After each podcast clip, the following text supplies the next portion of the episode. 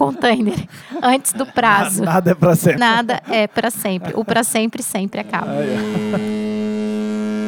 Teus e Tons. Sejam muito bem-vindos a mais um episódio do Teus e Tons, o podcast que vem simplificar a forma como a gente debate o mercado de comércio exterior aqui no Brasil e no mundo. O episódio de hoje nós vamos navegar por águas não tão exploradas ainda. Nós vamos falar de cabotagem. E para nos ajudar a desbravar esse mar de conhecimento, temos aqui quatro especialistas nos assuntos. Vamos às apresentações. Na minha esquerda eu tenho o Leonardo, te apresenta aí por gentileza. Então, eu sou natural de São Paulo, tá? É, é, vim para Santa Catarina aqui desde pequeno, então atuo na, na, logística já faz aí mais de 15 anos. Sou formado em comércio exterior pela Univille e, e também pela Imagine School na Austrália. É, fiz um curso de International Business, também focando na área. E atuo aí nos últimos cinco, quase oito anos, porque eu tive uma parada aí uhum. entre fazer entre estudo e estar tá trabalhando também no, na questão da cabotagem. Foco na cabotagem mesmo. Então, tanto que hoje eu represento a Login, que é um armador, um dos armadores de cabotagem. Show de bola! Na minha frente eu tenho o Jelly Werner, já conhecido aqui no podcast. Explica de novo pela trigésima vez, eu acho, enfim, hum. qual, quem tu é, Edi, por ah, gentileza? Olá, tudo bem? É um prazer estar aqui novamente. Meu nome é Diele. Eu sou profissional de comércio exterior, mas o meu dia a dia é inteligência logística. Então, eu trabalho todos os dias para minimizar os custos dos clientes com relação à importação, exportação e não há nada melhor do que falar de cabotagem para exemplificar isso. Show de bola! Do lado dela temos a Aline. Te apresenta aí, por gentileza, Aline. Oi, tudo bem, todo mundo? É, eu sou a Aline, eu sou formada em administração e atualmente estou cursando marketing. E eu entrei no comércio exterior é, em 2013. Foi lá que eu tive o primeiro contato com a cabotagem. É, eu sempre digo que a cabotagem é a minha menina dos olhos, é o que eu falo com um olho brilhando, né? E então é quase sete anos aí é, dedicada a, ao internacional com agente de cargas e com, com bastante foco na cabotagem, nas operações, estruturando a operação é, tanto internamente na empresa como junto aos clientes também. Show de bola! E por último temos Jailson, te apresenta aí por gentileza. Olá pessoal, é, eu sou cearense, mas estou já radicado aqui em Santa Catarina já há 25 anos. Uh, há 11 anos trabalho com logística, né? Passamos, uh, trabalhamos na Politerminais, depois na TMN no Nordeste, um operador multimodal, e agora estamos a um desafio novo aí que é criar uma, uma companhia nova também na área de multimodalidade, né? E, e usando, focando principalmente o, o canal Cabotagem. Show de bola! Meu nome é Arlon Pereira, você já me conhece aqui, toca a vinheta e bora pro papo de hoje. o projeto quer cantar, Jerry? Que é imortal, Cara, não bom, morre no final. Enfim. Bom, antes da gente começar com as perguntas, eu recebi aqui um pouco de história. O termo cabotagem deriva-se do sobrenome de Sebastião Caboto, um navegador veneziano do século XVI que explorou o Rio Prata em busca da mística Serra da Prata. Esse transporte foi muito utilizado principalmente na década de 30 no transporte de cargas a granel, sendo o principal modal de transporte utilizado quando as malhas ferroviárias e rodoviárias apresentavam condições precárias para o transporte.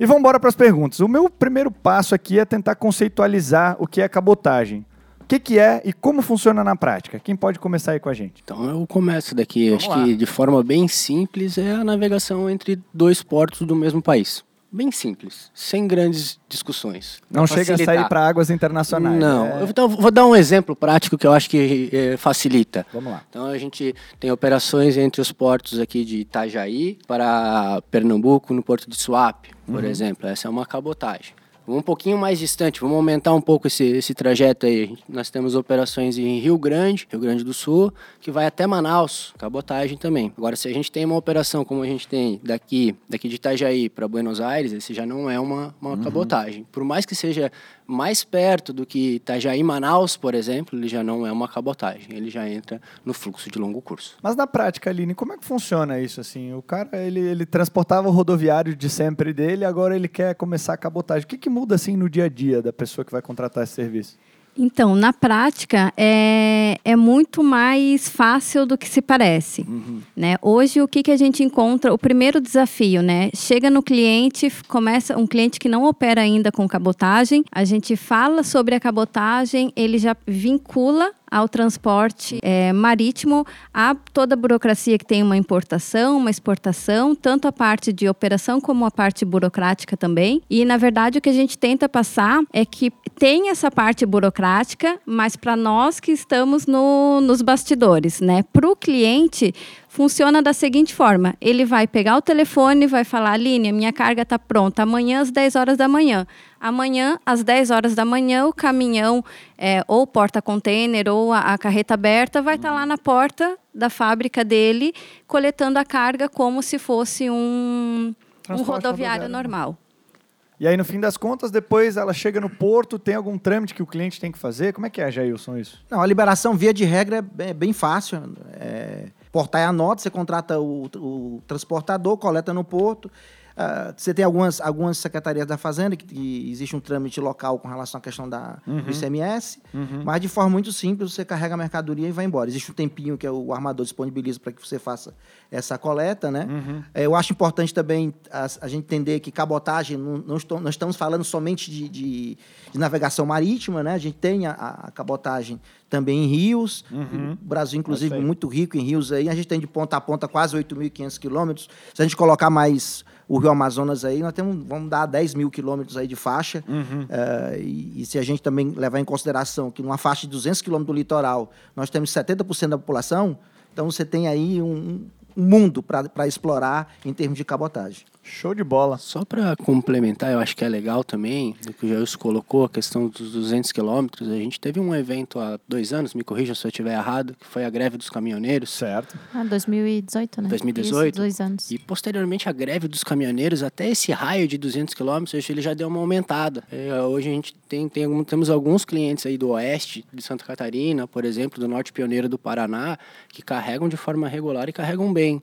E eles já estão a 400, 400 500 quilômetros aí da costa. Na verdade, o que a gente vê aqui, até com o nosso podcast, é um desafio de trazer mais informação e simplificar um processo que, na prática, se a gente fala para alguém, né? Ah, é muito simples. Bom, mas sim, o simples começa de onde, né?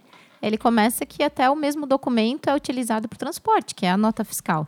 Então, se a gente for ver um processo desde o início, a gente tem aqui ah, uma oportunidade dos clientes terem um, custo melhor, né? A gente vai falar um pouquinho sobre isso. E com um processo um pouquinho diferente, mas não nem um pouco complexo como é no, no frete internacional, né, Aline? Que tu disse que os clientes vinculam tudo, já se preocupam como é que Ah, se- funciona. se o- O ca- se, se tem o canal, tem canal Se o cara pensa que ele vermelho. tá registrando uma DI, aí ele não vai fazer cabotagem É, nunca, o Porto né? ele já Não é- pensa nisso, né? não Como é que funciona o canal? Inclusive, isso aí mexe um pouquinho com uma coisa que, que realmente é, o é a minha paixão e é meu dia a dia hoje, que é a, é a multimodalidade. É o fato de você pegar uma carga que está no interior, ir para o litoral, fazer a cabotagem e depois, de repente, ela sai ainda para o interior. Né? Então, essa integração, e que o Brasil ainda a gente não faz tão bem ainda, ela é muito pequena, a gente, e o futuro, eu não tenho dúvida de que isso é o nosso futuro, ele é muito importante. Então, essa integração aí, ela tem que ser cuidada para ser desenvolvida, porque eu acho que aí está um dos grandes segredos do desenvolvimento da cabotagem no país. É, e se a gente. Alguns clientes até perguntam pra gente no dia a dia, provavelmente vocês também escutam isso.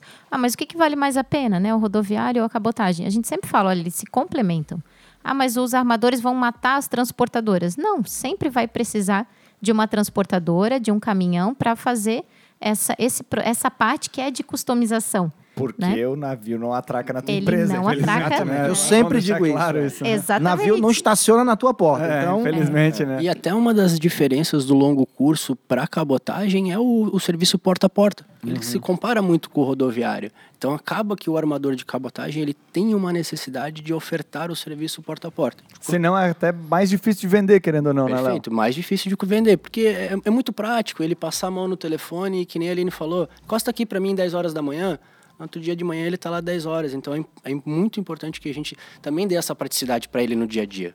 Show de bola. E já Até- pegando o, o gancho ali também da documentação, É, isso é uma das preocupações que os clientes têm também, porque eles já pensam que tem que emitir BL, invoice, PEC. Então, assim, na prática, o documento de cabotagem é a nota fiscal e só. E é a mesma nota fiscal, exatamente a mesma nota fiscal emitida como se fosse num transporte rodoviário, né? Então, não, não tem burocracia nenhuma. Sem bicho de sete cabeças, né? Isso. E aproveitando também o gancho da, do multimodal, é, eu acho que é isso o que mais encanta assim na cabotagem, porque não existe uma operação padrão, né? Com você juntando ali o rodoviário, às vezes um ferroviário também, você consegue fazer N possibilidades de operação, é um leque infinito. Uhum. Né? E não existe um específico para cada cliente. Você pode ter dentro da tua empresa é, até mesmo o mesmo cliente com vários modelos de operação que você consegue montar a partir da cabotagem como base, né? Que legal. Até tem um conceito bem interessante que o Jailson ele acabou trazendo com a multimodalidade, que é lá fora a logística eficiente ela é feita com o custo mais barato os longos cursos, ou seja, por navio ou por ferrovia, etc. E a última milha, que eles chamam de last mile, daí eles usam os caminhões, que são, eu acho que é o modal mais flexível para parar de fato aonde a carga precisa chegar, né? Na mão do.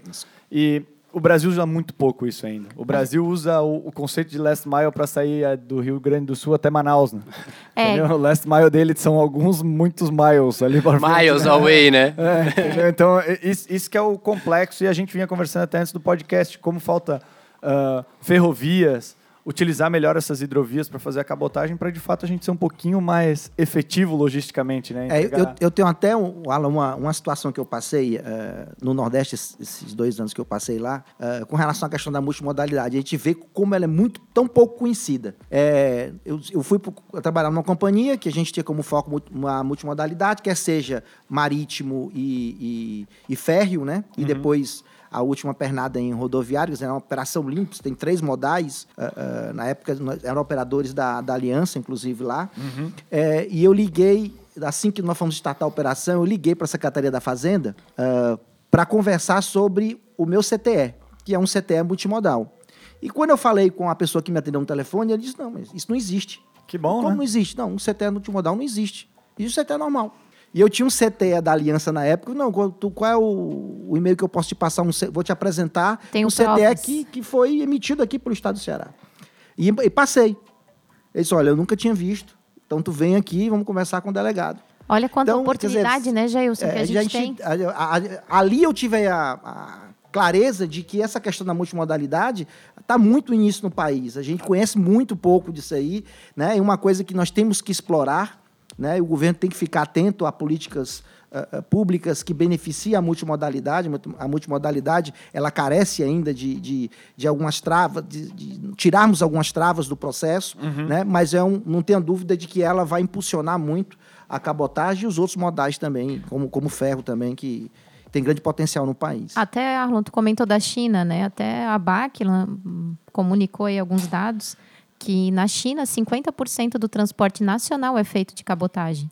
E é, no eles estudo utilizam eles muito as vias marítimas. É, e... Contra 11% daqui. É, 11 a 12% nosso. É, né? do Brasil. Então, a gente sim tem muito o que fazer. E eu acho que isso é um ponto muito positivo, né, Jailson, para nós que somos especialistas de logística. Quanta oportunidade a gente tem para levar para as empresas e ajudar elas claro, a ter custos mais competitivos, claro, que a gente vai falar de N coisas, né? Questões de infraestrutura, de investimentos pesados que precisam ser feitos né, pelo governo, mas a gente tem esse papel de ter esse olhar como você, com a sua experiência lá no Nordeste. Com certeza você olha para uma operação de um cliente que está aqui, que vende para o Nordeste com um olhar totalmente diferente do, do que aquele que, que só está acostumado a transportar no caminhão. Perfeito, é isso mesmo. Agora eu tenho uma pergunta, e Léo, eu gostaria de direcionar ela para ti, que é o seguinte: é, quais são as rotas desse serviço de cabotagem hoje? Eu sei que cada armador deve ser a sua e tal, mas assim, os principais aí portos que, que, que a cabotagem opera hoje? Legal. É que nem você comentou, de fato, cada armador tem a sua rota, mas é dentro da cabotagem a gente acaba tendo algumas rotas chaves que é basicamente ligar o sul e o sudeste entre o norte e o nordeste, tá?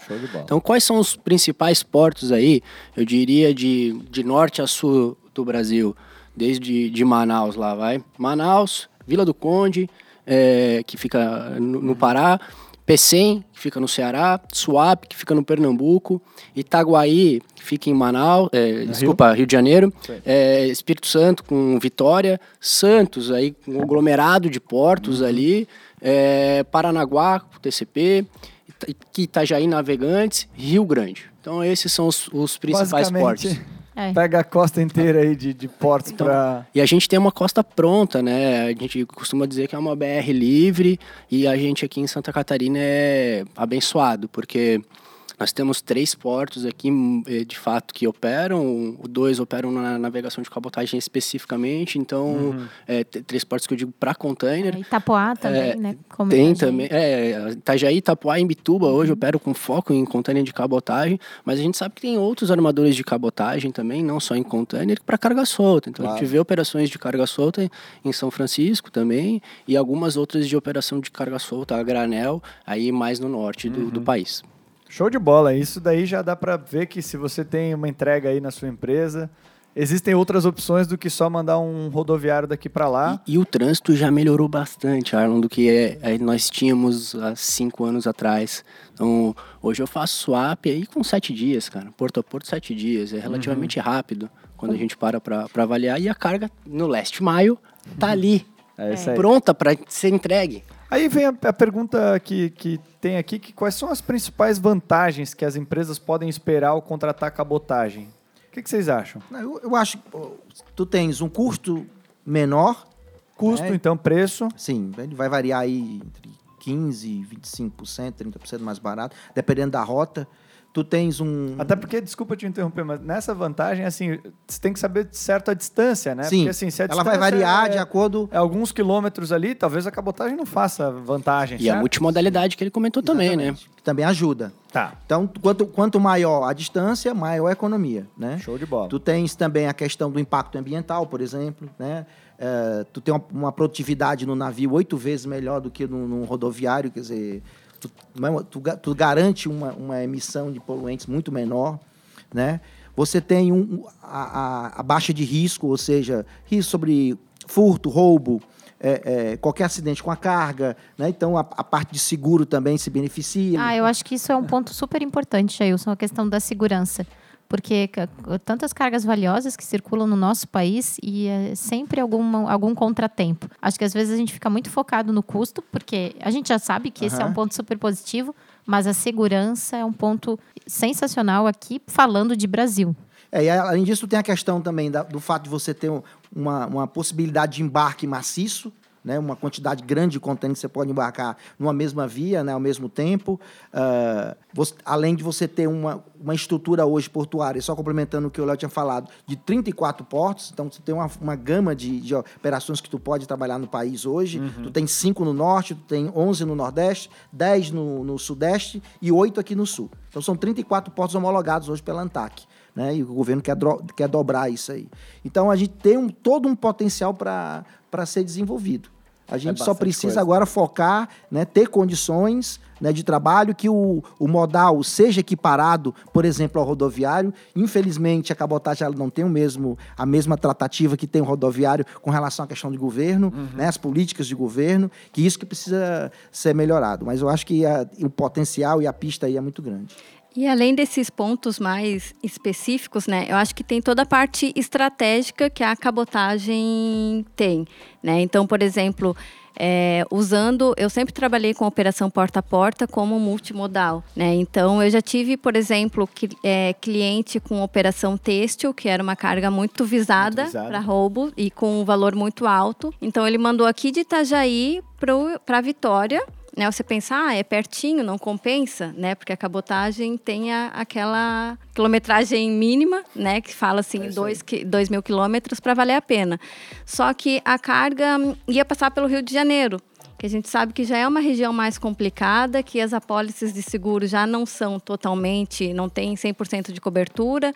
Então, o que, que ele fez? Ele usou a cabotagem para mandar essa carga para lá, porque ele sabia que não ia correr o risco, de, ou o risco era muito menor de ter um roubo, de acontecer alguma coisa com a carga.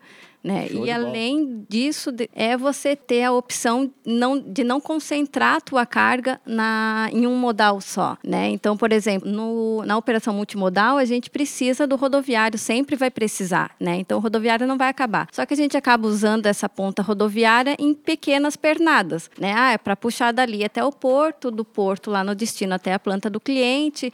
Então com a com a cabotagem você acaba diluindo esse processo em várias etapas. É, acaba facilitando né, a parte de liberação e recebimento da carga até, Aline, um, em complemento a essa questão estratégica, vou pontuar ali um dos, uma das desvantagens, né? Que talvez se encaixe aí depois nos teus desafios, sabe, Arron? Uhum.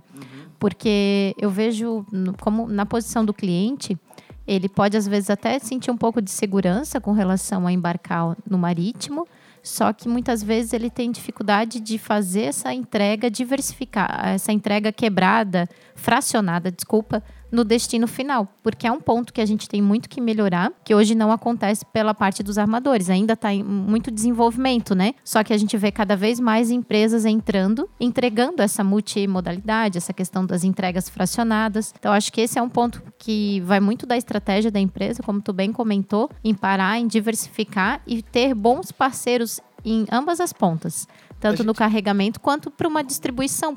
A gente já viu até de um, um, negócio bem legal. Nós participamos de um evento de logística e foi aqui em Santa Catarina, em Florianópolis, e existiam duas grandes empresas. Eu, eu não vou recordar quem era, mas vamos usar um exemplo aqui fictício. Se essas empresas quiserem patrocinar o podcast, pode ficar à vontade. Mas enfim, vamos dizer que era a Balduco e outra concorrente dela, que elas passando a dificuldade de logística no Brasil, por causa de falta de caminhão, de entrega, do, do tempo deles, timing, da forma com, a, com que a empresa deles operavam, eles montaram um operador logístico, eles, concorrentes, e tomaram a decisão de brigar lá na gôndola e não no processo logístico anterior. Com isso, eles ganharam força, os dois, eficiência. Afinal, o ponto de venda é o nome, mesmo. O nome né? disso é competição. Quando dois concorrentes se juntam em prol de um mesmo benefício. O, o meu colega amigo Luiz, aqui do Porto uhum. de, de, de, da Porto Nave, fez a monografia do mestrado dele justamente sobre esse tema. Como Bem, é o nome? Competição. Competição. Isso, quando dois concorrentes se juntam para em prol de um mesmo benefício. Eu vou dar um exemplo nosso. Eu acho que isso é legal. Eu tenho um, um concorrente que ele tem um joint comigo. Uhum. Então, nós Esse somos... joint é vocês operarem juntos o mesmo navio. Isso, então, nós temos dois serviços, onde os dois serviços rodam com cada um com quatro navios. Um serviço roda com três navios meus e um navio dele, e o no outro ao inverso. Show de bola, show de bola. Eu, eu queria até uh, tocar no assunto da questão da greve do caminhoneiro, porque ele. É, se a cabotagem precisava de um outdoor ou de uma propaganda ou de, de alguma coisa que acontecesse para as pessoas enxergarem ali a cabotagem, estampou. ali ficou muito Como claro. oportunidade mesmo, Muito, né? muito claro. Papel, né? Então, uh, uh, eu considero um, um divisor de águas a questão da greve dos caminhoneiros. Porque aí o que aconteceu? Os embarcadores tomaram a consciência de que você não pode colocar os ovos todos numa mesma cesta. Para tudo, né? né? Não é tudo, é só né? cabotagem. Né? Então, a, a, essa greve do dos caminhoneiros, ela, ela vai ter uma repercussão, não tenho, estamos colhendo agora e para muitos anos para frente, porque ali foi, ali foi detectado de que uma companhia, e eu acompanhei bem o caso da Ambev, por exemplo, a Ambev, institucionalmente, ela, ela fez um target e ela disse, olha, minha matriz de transporte não pode ser pura rodoviária. Ela não pode. Então chamou todo mundo. Se, se for preciso a gente uh, pagar um pouquinho mais, se for o caso, mas a gente vai ter que, que, que dividir. Os grandes estão seguindo assim, viu? Eles já têm uma meta forte de converter parte do share dele que está no rodoviário para a cabotagem. E, e a questão do transporte, da questão do fracionado, eu acho que é, que é uma evolução. Nós vamos chegar nesse nível. A, a questão hoje, ela, é, ela passa por segurança. É nós termos condições de investir.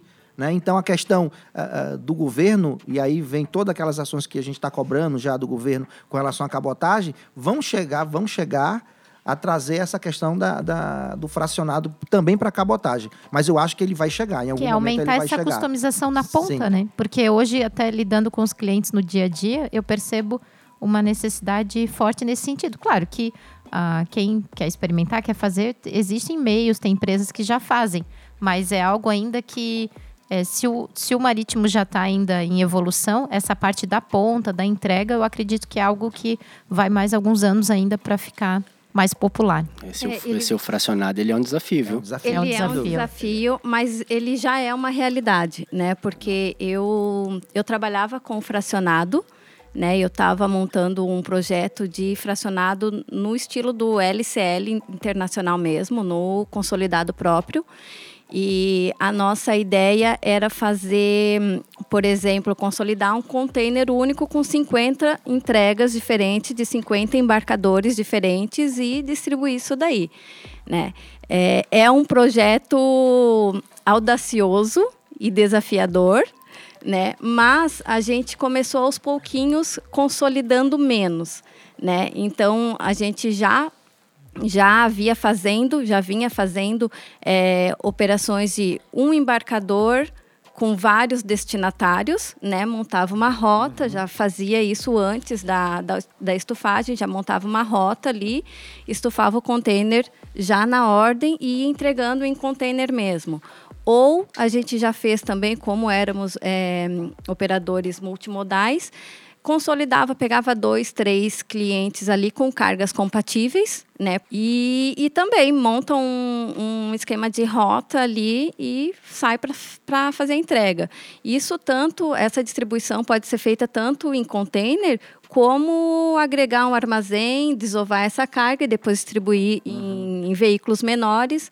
A gente faz bastante, fazia quando eu estava lá bastante operações para Manaus, né, com entregas em Manaus e no mesmo container ia entregas para Boa Vista.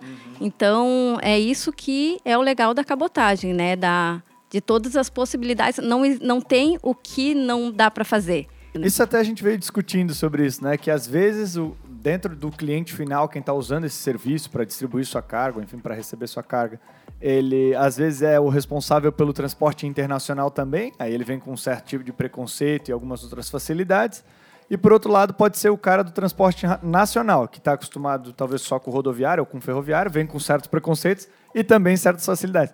Não facilita para ninguém, né, no fim das contas, né? Na verdade, o que todos têm que ter no pensamento deles é que vai ter que acontecer um planejamento diferente do rodoviário. E tu já percebeu que eu acho que nos 30 podcasts que a gente gravou, DL, a gente fala de planejamento, né? de Vamos comércio fazer um exterior, sobre né? planejamento. Podia citar- ser, né? Tive uma ideia. Vamos fazer um sobre planejamento, citar os pontos mais críticos da, de uma De importação. uma pros importação. Isso é legal, total, né? Porque É. no fim das contas a gente percebe o quanto logística, num geral, comércio exterior, até nacional, mas usando esses dois, comércio exterior e logística, o quanto o planejamento é um divisor de águas entre ganhar É. bem numa operação ou ter prejuízos com, com isso, não é? Até porque, se a gente fala ali do rodoviário, comparando com a cabotagem, digamos o rodoviário na operação completa, não multimodal.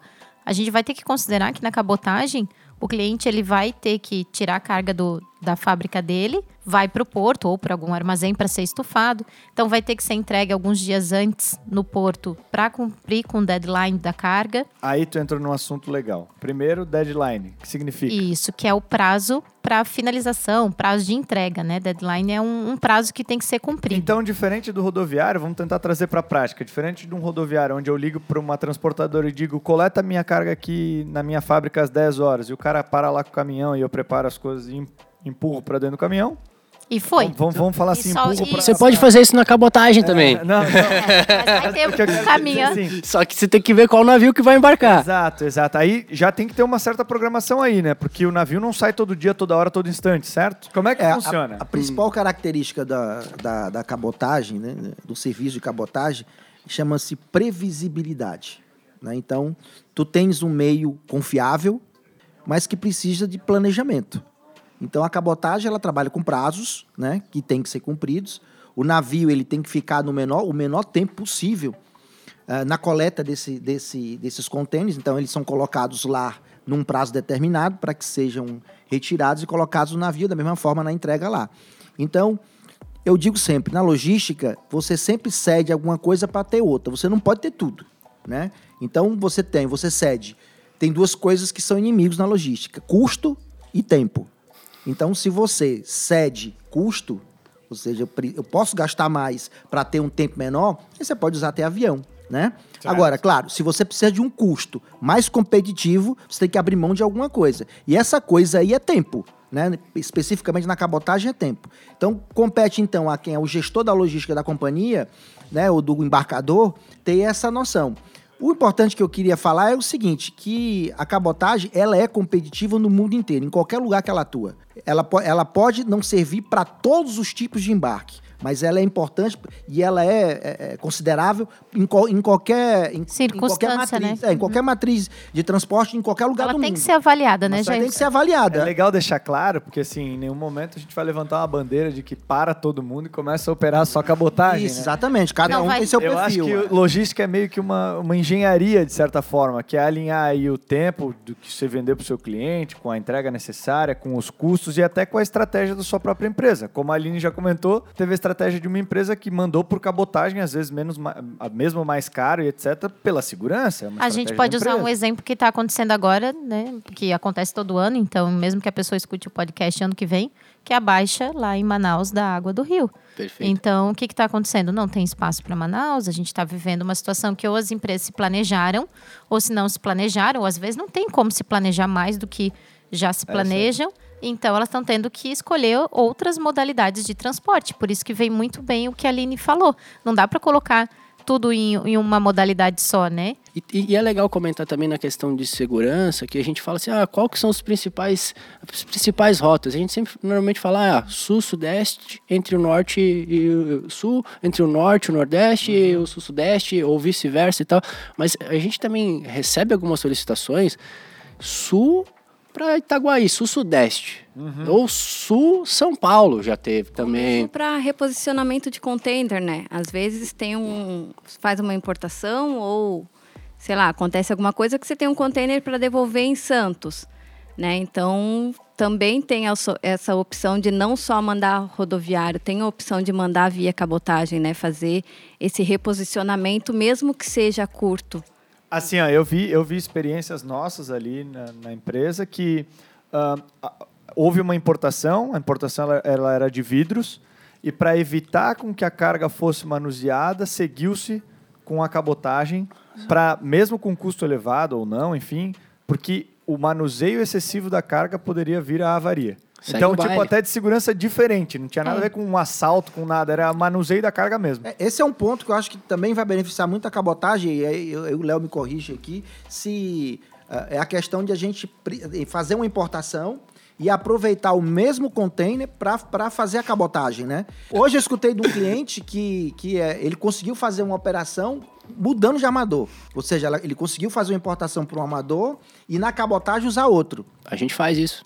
É Nós fazemos isso. É, é, tem uma coisa que a gente. Nosso estado aqui ele tem alguns benefícios fiscais. Isso nos ajuda a, a buscar carga. Claro. Então a gente vai também nesse intuito. Quem que é o importador que está aqui? Que a estrutura dele, ó, o destino final da carga não está aqui, mas ele está aqui justamente pelo benefício.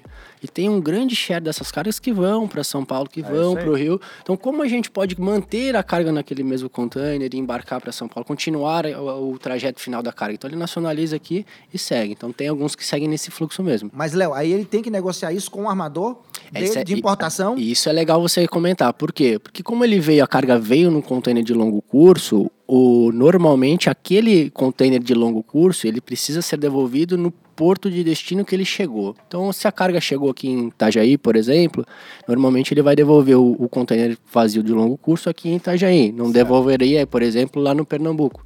Então, se o cliente quiser fazer uma cabotagem no mesmo container para Pernambuco, a gente fala, ok, a gente pode fazer, não tem um problema.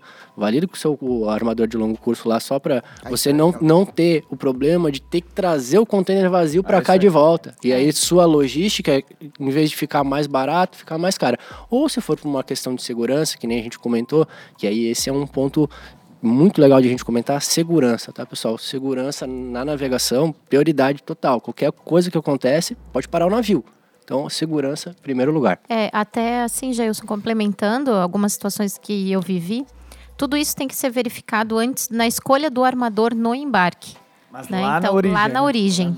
Porque te, eu vivenciei casos que o armador não aceitava a utilização de outro container, porque vai muito é, do grupo do, daquele armador. Então, às vezes é um armador que ele faz parte de um outro grupo, ele aceita. Existem algumas restrições nesse sentido.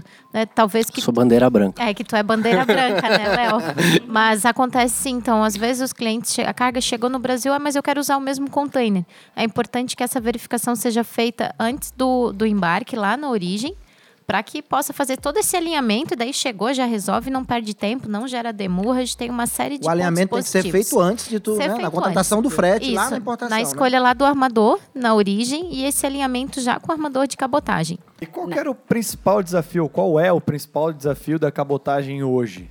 Eu vi o Jailson batendo bastante na tecla do, do, governo, de precisar de alguns tipos de auxílios. É isso? Tem mais alguma coisa? Como é que é? Não, eu acho que nós temos uma pauta, né, hoje, que é defendida por vários entidades de classe aí, a BAC e outras, uh, que é a questão do tributo do ICMS sobre o combustível, uh, a questão de, de, de, da praticagem, né? Hoje você exige a praticagem da cabotagem como do, do longo curso. Uh, você tem a, própria questão de legislação, a gente entende que, que ela tem que ser mais enxuta uh, para que a carga, uma vez cai, que baixa no chão, ela imediatamente seja retirada. E a gente entende que ainda, ainda há crivos que, que poderiam ser melhorados para que a gente tenha uma condição de carga desceu, ela já vai ser entregue de imediato, né? Então, uhum. a desburocratização da, na chegada do porto. Então, a gente tem alguns itens que precisam uh, ser melhorados ainda.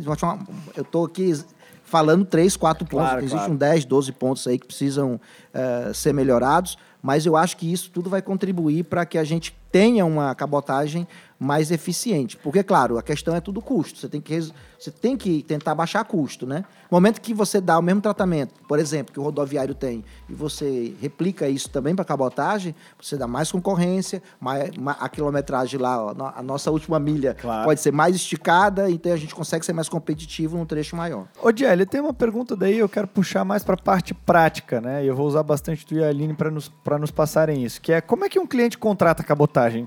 Com quem que ele precisa falar assim? Quero, quero fazer um estudo aí, o que, que eu faço? Arlon, ele pode, é, sendo bem franca, né? Liga pra mim, né? Isso, liga pra, mim. liga pra mim. Então, na dúvida, tá, gente? A Jelly do podcast vai te ajudar, a Aline também, né, Aline? Já tá é. virando um, um, produto, a Jelly do podcast, tô aqui, só me liga. É, eu tô brincando. Na verdade, a gente, o, que, o que os especialistas de logística fazem nisso tudo é avaliar é, quais são as melhores opções, né? Tanto de cabotagem quanto de rodoviário. Mas o cliente, ele ouviu o nosso podcast e pensou quero fazer cabotagem, ou no mínimo quero estudar sobre isso. Ele pode pegar o telefone, pesquisar no Google e dizer armadores de cabotagem. Uhum. Ligar para eles e dizer: olha, eu quero fazer um estudo para ver se vale a pena, não vale a pena. Ele vai pegar o seu CNPJ e tudo mais, vai te mandar uma cotação ou você vai conversar com algum intermediário que vai fazer esse estudo, seja seu despachante aduaneiro, seu agente de cargas, né? às vezes alguma trading que já faz a importação, né? apesar de serem processos diferentes, uhum. e vai pegar esse, esses valores e vai estudar para ti. Então ele gostou do valor, ele quer contratar, é feito uma reserva. Né? Então, primeiro, o cliente que quer fazer cabotagem, ele precisa ter um preço negociado. Então, é gerado um contratinho nesse preço e ele vai fazer a reserva no site do armador ou através do seu agente de cargas, direto lá no site, com o número do contrato dele, né? Com o número da reserva do frete que foi negociado. A partir dali, ali ele vai contratar, ele vai informar que tipo de serviço que ele quer. Uhum. Se ele quer um porto-porto, não. Eu vou só contratar do porto de Santos para o porto de Manaus. Não, mas eu queria que viesse buscar aqui na minha fábrica e entregasse lá no cliente final. Então, ele vai escolher a modalidade, que vai ser porta ou porto. Isso tudo são detalhes que são bem importantes. Então, ele fez a reserva, ele vai fazer o agendamento ou do navio ou da sua coleta e ficar ali disponível esperando para o próximo passo, que provavelmente vai ser ele enviar a nota fiscal para poder fazer esse embarque. Aline, contratou o serviço, começou isso aí que a, que a JL comentou com a gente. O que, que ele precisa mais se preocupar ou prestar atenção no fim das contas? Então, na verdade, só complementando né, a fala da DL, é, eu, como agente de carga, eu sempre falo para o cliente que nós não fazemos operação porto-porto, porque é uma operação padrão que o armador atende muito bem. Então, nós entramos quando tem uma ponta rodoviária ou algo a mais que precisa ser feito na operação. Né? Nesses casos, eu sempre indico é, fechar com o intermediário, né, independente de quem for, que ele escolha algum que confie e que seja feito por intermediário, porque eu já tive casos que eu fui num cliente apresentar a cabotagem e ele falou: "Ah, eu não quero porque eu negociei um valor com o armador e depois quando chegou a, a cobrança tinha um monte de coisa que eu nem sabia". Então, o que, que acontece? É, numa operação porta a porta, digamos assim, tem, não é só o custo marítimo, né? Você vai ter o custo rodoviário, você vai ter, dependendo do porto de destino, você vai ter armazenagem no porto. Né? Então tem vários, é, tem levante, uhum. movimentação de container, então tem várias taxinhas, vários valores que talvez numa operação fechando direto com o armador, eu não sei como que funciona né, lá dentro, mas que talvez isso não entre no custo né, do, do armador e o cliente acaba. Vai ter que por conta pesquisar, né? Vai ter que por conta pesquisar. E quando ele fecha com o intermediador, a gente já sabe tudo que vai envolver o custo e já passa, ó, o valor final que o teu boleto que você vai receber é esse daqui, salvo aconteça alguma coisa muito fora da curva, né? Entendi. Então, o que eu sempre indico é sempre buscar um, um intermediador quando não for uma operação padrão de porto-porto. E após isso, né, fechou a operação, o valor está ok, emitiu a nota fiscal, a carga foi coletada, entregue no porto, tudo certinho. Não tem mais nada que se preocupar, porque vai chegar uhum. é, no destino é, eu, eu presenciei muito, muitos poucos casos de omissão de navio uhum. ou que a carga teve que rolar. Né? Normalmente funciona redondinho. Às vezes que aconteceu, é, normalmente é quando o porto aqui acaba fechando né? Que o navio não consegue manobrar e tal, mas é, fora isso é bem tranquilo. Mas aí não é muito culpa do armador em si, não. sim de uma situação meteorológica. Mas é o cliente que paga, no fim, claro, é a claro. conta do cliente. Então, mas é, é, legal dizer Mais ou isso. menos. Sobra bastante conta pra gente também. É? Não, mas eu digo assim, que nem a Aline falou, né? Que basicamente é isso. Só que tem um ponto bem importante para quem faz o rodoviário que se preocupa com a diária do caminhão. Ah, o cliente ele foi. Ah, o caminhão ficou parado por alguma circunstância e gerou diária. Se preocupa preocupem na cabotagem que tudo existe um prazo para você cumprir. Então, se você entregar o container no porto, você tem que olhar qual que é o prazo limite para você fazer a entrega. Como você tem que saber também qual que é o prazo é, que você tem para retirar o vazio, para fazer estufagem. Tudo tem também, né? prazo. Né? Então tem, porque, ah, mas daí eu achei que eu podia entregar depois. Vai ter custo, o container não vai embarcar. Isso funciona para origem, para entrega. Mas não tem segredo. Existem prazos que você tem que questionar com quem você está negociando, que é qual que é o prazo para eu retirar o meu container? Com quanto tempo antes e qual o meu limite? Porque você não. O container, ele existe um controle né, de, de devolução, controle de retirada. Então se preocupem com isso. E também o mesmo acontece no porto. Você tem uma negociação no porto que você pode, você é livre de pagar armazenagem de, por alguns dias. Não é para sempre. Então, se você depositou o container antes do prazo. Nada é para sempre. Nada é para sempre, assim, gente. Nada é para sempre. O para sempre sempre acaba. Ah, yeah. Então. Tá usando até música. Enfim. Ô, Di, uma, uma, das coisas que o, o pessoal mais se preocupa, e até eu, eu, uma vez eu ouvi esse conceito e eu achei bem legal para ficar bem claro. Eles diziam assim: o container ele é um meio de transporte. Ele não é seu. Ele, eles chamavam de meio de transporte. Ele é meio de transporte ou unidade de carga? É, é, é. E essa é, é. discussão. É, mas é, eu lembro que para simplificar o comércio exterior, as pessoas dizem assim: ó, esse é um meio de transporte, você tem que devolver ele. Você não fica com o caminhão do transportador quando ele entrega a tua carga lá, assim como você não pode ficar com o container quando ela, ele é entregue na sua, na sua empresa, né? Então... E, e, é, e é legal que, que ele comentou a questão de prazo, quando a gente faz o contrato em si, uma proposta comercial, tem alguns prazos assim que eu acho que é importante a gente ficar atento e alguns e, e, saber diferenciar também, porque às vezes a pessoa fala, ah, eu tenho 20 dias de demurge, daqui a pouco chega uma conta de armazenagem. Não, mas eu tinha 20 dias. 20 mas a armazenagem Isso, são coisas, são do, palavrinhas, né? né? Você vai começar a estudar quando... Por, por, que que aí eu vou fazer uma reclamação aqui? A gente fez esse movimento lá na Royal Cargo, mas eu, eu, eu, eu gosto de, de incentivar esse movimento, que é parar de utilizar termos difíceis no comércio exterior e começar a falar o português claro, né? Legal, Ao invés legal. de dizer deadline, de free time, de não sei... Por que que não fala, então, assim, a data limite para a retirada do container vazio, data é, limite é para por... entrega do container vazio no terminal, no destino, É porque ele, ele vem já do longo curso. Ele já vem. A, a cabotagem é uma mescla de longo curso com rodoviário. Entendo, entendo. Então você acaba tendo uma. É que nem você falou, ah, tem o, o prazo do- da estadia free da carreta. A gente tem um período livre para coleta e entrega. Quanto tempo é? O que eu acordar com o cliente? 5, 6, 7, 8, 10 horas. Mas o que a gente acordar vai estar ali. Então é importante você saber. Uma coisa que eu costumo falar para o cliente, independente se é um cliente de cabotagem, terminal, longo curso, o que for, acompanhe a sua operação do começo ao final. Saiba com quem você está trabalhando, conheça a pessoa, é, é, facilita isso no seu dia a dia, entenda o processo em si. Você não precisa ser um especialista, mas sabe que carga vai estar aqui, que lá é importante, e entenda a modalidade. A Jelly comentou em um, um determinado momento as modalidades. Então, eu hoje opero, opero com a Aline, opero com a Aline Porto Porto, opero com algum outro cliente porta a porta. Então, tem algumas características específicas que é importante você entender na modalidade, e é a responsabilidade. A modalidade ela determina uma responsabilidade para o usuário em si do sistema. Então, ah, você fez, você fez porto a porto, a responsabilidade de você negociar, de, de negociar a armazenagem no terminal É sua. é sua, não é minha. A, a do container, do detention e demurge, vamos lá, o que, que é o detention e o demurge, né? vamos lá. É, o- é o Ah, prazo o Léo já pegou o espírito e já tá é, simplificando. Vai lá, o, o, ver. pra- o detention é a mesma situação, tá? O detention e demurge é, é o mesmo, a mesma característica, só que um é na origem e outro é no destino. É o prazo que você pode ficar com o container, com aquela Ah, se caixinha. Você, se quis- se quiser saber mais sobre isso, nós temos um episódio, eu acho que é o número 7, eu vou chutar, né, mas enfim, de Demurge Detention. Oi, eu dei uma pausa aqui pra te falar que não é realmente o episódio número 7 que fala de Demurge Detention. O episódio que fala de Demurge Detention é o número 3. O número 7 fala de senso de urgência no Comex. Mas ouve lá também, ouve os dois.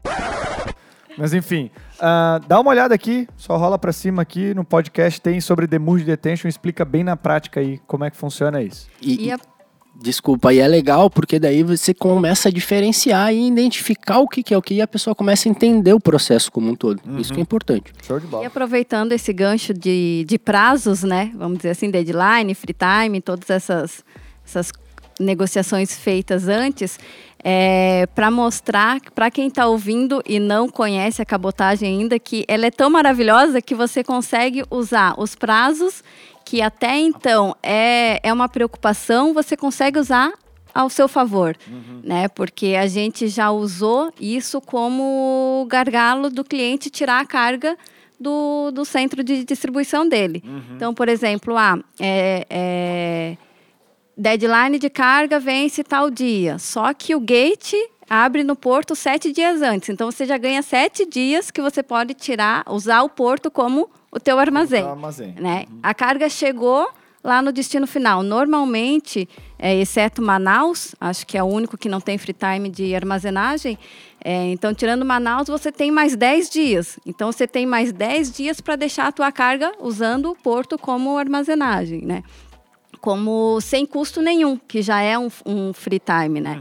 Então, não é, mesmo sendo um ponto que talvez seja um detalhe mais problemático, você pode reverter isso e usar Show ao seu bola. favor como estratégia operacional mesmo. Aí vem da engenharia que a gente tava falando, né? Não É. existe aí, eu acho que uma faculdade de engenharia logística, mas deveria existir, né? Pela, pela, pelo Pois trabalho é, que e a a gente Aline tem. tocou num. E é engraçado agora, até para quem está nos ouvindo, entender as figuras, né? A, a cabotagem, tu tem operando a cabotagem os armadores. Uhum. E aí, então, você pode contratar diretamente com o armador a tua carga.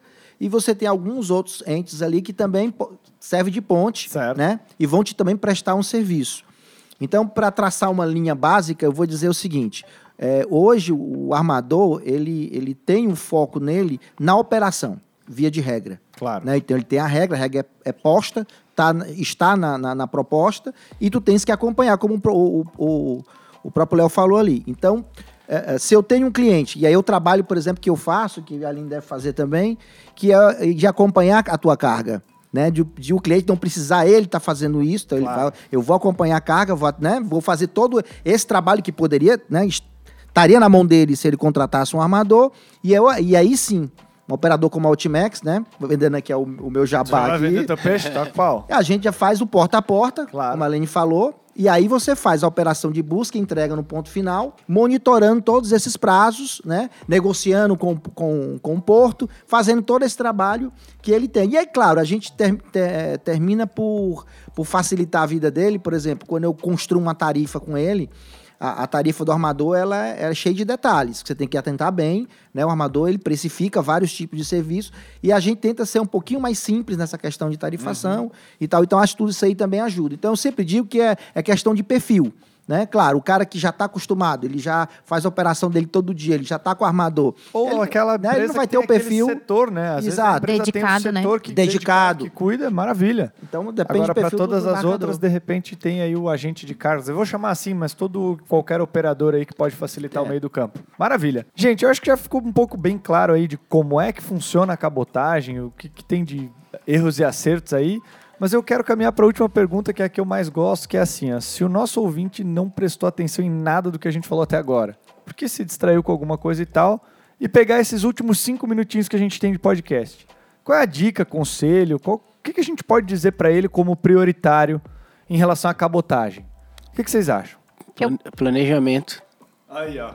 Planejamento. Eu acredito que é o planejamento. Eu acho que o planejamento é o que ele, ele te dá um norte muito bom. Porque tem clientes que ele vai olhar o custo do frete, mas ele não olha o custo de armazém dele. Uhum. Que nem a Aline colocou. Quando você começa a trazer isso para colocar na mesa, pô, amigão, você está ficando um mês com a carga parada aqui no seu armazém. Quanto é, quantos metros cúbicos você tem aqui dentro? Vamos fazer o seguinte: eu, eu tenho operação hoje que eu dedico 3 mil containers na operação para um cliente. Uhum. E eu uso o container como armazém. Eu faço isso. E ele embarca comigo depois de cabotagem. Eu uhum. trago a carga dele de longo curso, armazeno no container e eu faço isso de modelo de negócio. Então, quando eu, o planejamento funciona, ele mostra que funciona. A questão do last mile. Uhum muitas vezes eu já me deparei com um cliente falando assim: ah, mas você demora 14 dias para entregar lá em Recife?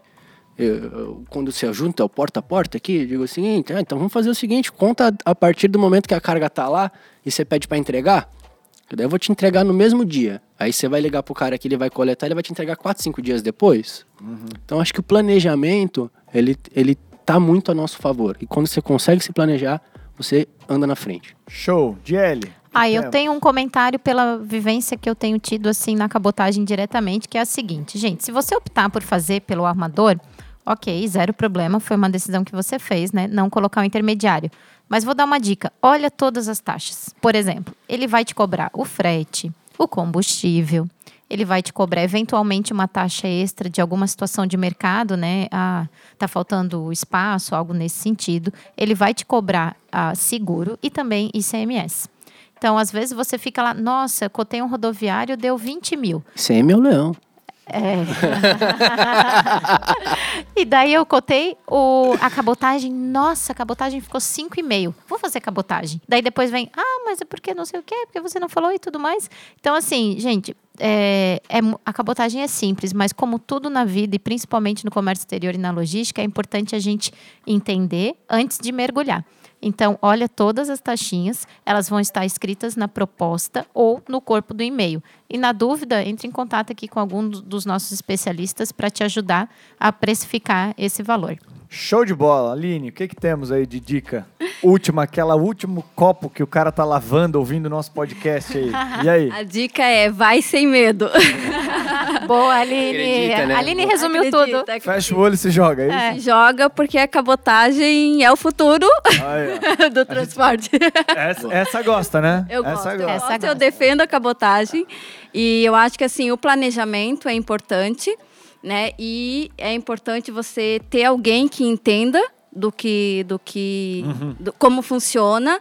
Mas eu acho que a principal questão, assim, talvez que está ali do lado com o planejamento é perder o medo mesmo, confiar, porque é uma operação que funciona. Uhum. Então, Fecha o olho Ainda e vai. mais quando você migra do rodo para cabotagem. Esse é um trabalho difícil de se fazer. Uhum. Você quebrar o paradigma dele, de ele sair do rodoviário. Ele Mas é a gente só aprende tendo essa experiência no fim das contas, né? Então, às vezes, você tem 10 containers, experiencia um e vê o que que dá. É isso. É isso? É isso aí. O Léo tirou o que eu ia falar exatamente isso. É uma quebra de paradigma. Show não? de bola. A, a, a, quando você resolve sair do rodoviário para cabotagem, é uma quebra de paradigma.